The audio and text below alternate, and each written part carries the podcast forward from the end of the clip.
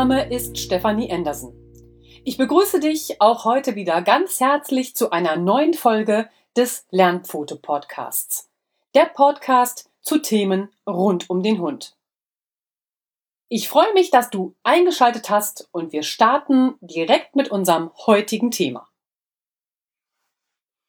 Ja, heute soll es um übermäßiges Bellen beim Hund gehen. Und wir wollen als allererstes besprechen, welche Auslöser denn dahinter stecken.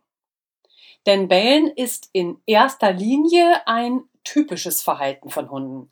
Über das Bellen teilen sie sich immerhin mit. Ne? Es ist unterschiedlich stark ausgeprägt und die Ursachen für das Bellen des Hundes sind vielfältig und ein Dauerbellen ist natürlich ein Symptom.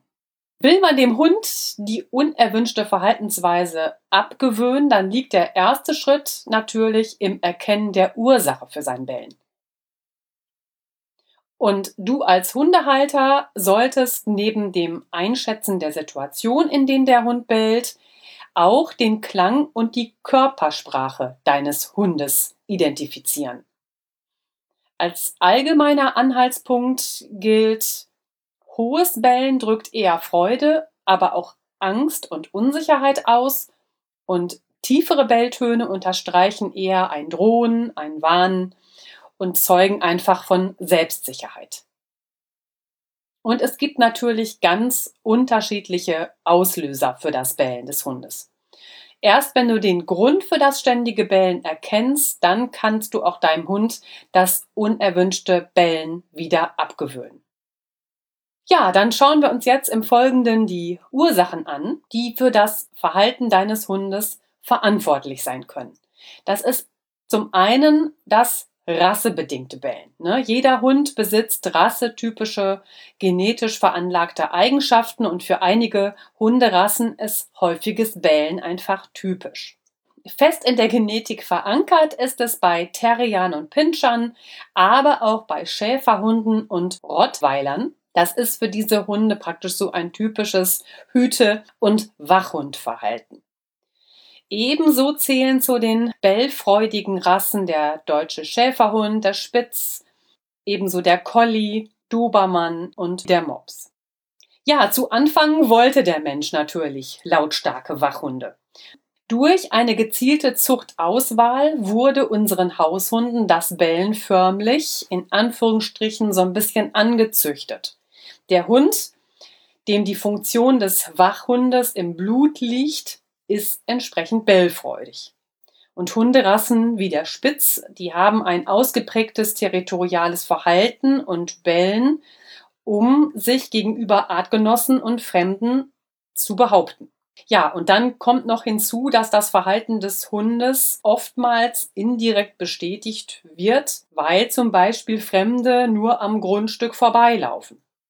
Ne? Und der Hund glaubt jetzt, er hat durch seinen Bellen die Passanten erfolgreich in die Flucht geschlagen. Und beim nächsten Mal bellt er jetzt umso eifriger. Der Hund tut immer, was sich lohnt. Und wenn er dann Fremde in die Flucht schlagen kann, dann baut sich das eben weiter auf. Und was bei dem einen, ich sag mal, Wachhundeverhalten ist, sind bei dem anderen die Trennungsängste. Der Dobermann ist zum Beispiel eine Rasse, die verstärkt unter Trennungsängsten leidet.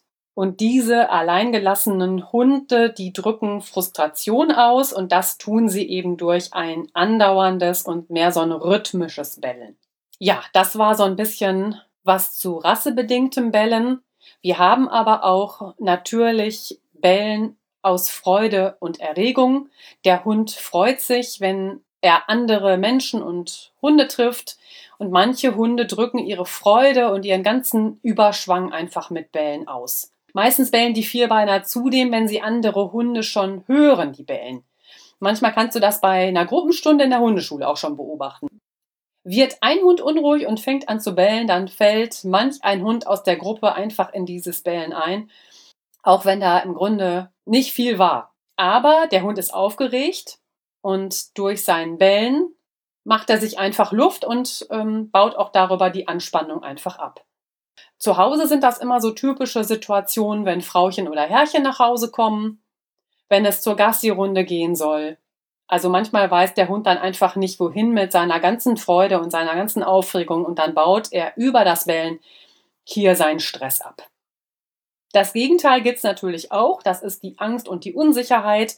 Hunde bellen einfach aus Angst oder aus Unsicherheit. Und das ist oft so ein ausdauerndes Bellen. Ein Hund mit unsicherer Persönlichkeit hat dann eben vor allem Angst und durch sein Bellen versucht er stark und möglichst gefährlich zu wirken. Ne? Und gleichzeitig baut er natürlich auch hier wieder Anspannung über das Bellen ab.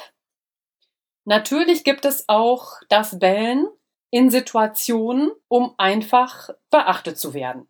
Da ist der Punkt mangelnde Aufmerksamkeit. Der Hund signalisiert dir, dass er Futter möchte, dass er mit dir spielen will oder du sollst ihm die Gartentür oder die Terrassentür aufmachen. Also das, was er alles möchte und worauf er beachtet werden will, das äh, könnte ich hier beliebig lang fortsetzen. Die Gefahr dabei ist immer, wenn du seiner Aufforderung nachkommst, dann belohnst du ihn immer wieder für sein Bellen. Beachtung bedeutet halt, du streichelst ihn, du sprichst mit ihm. Und das kann eben auch ein Schimpfen sein, ja? Der Hund unterscheidet das nicht unbedingt.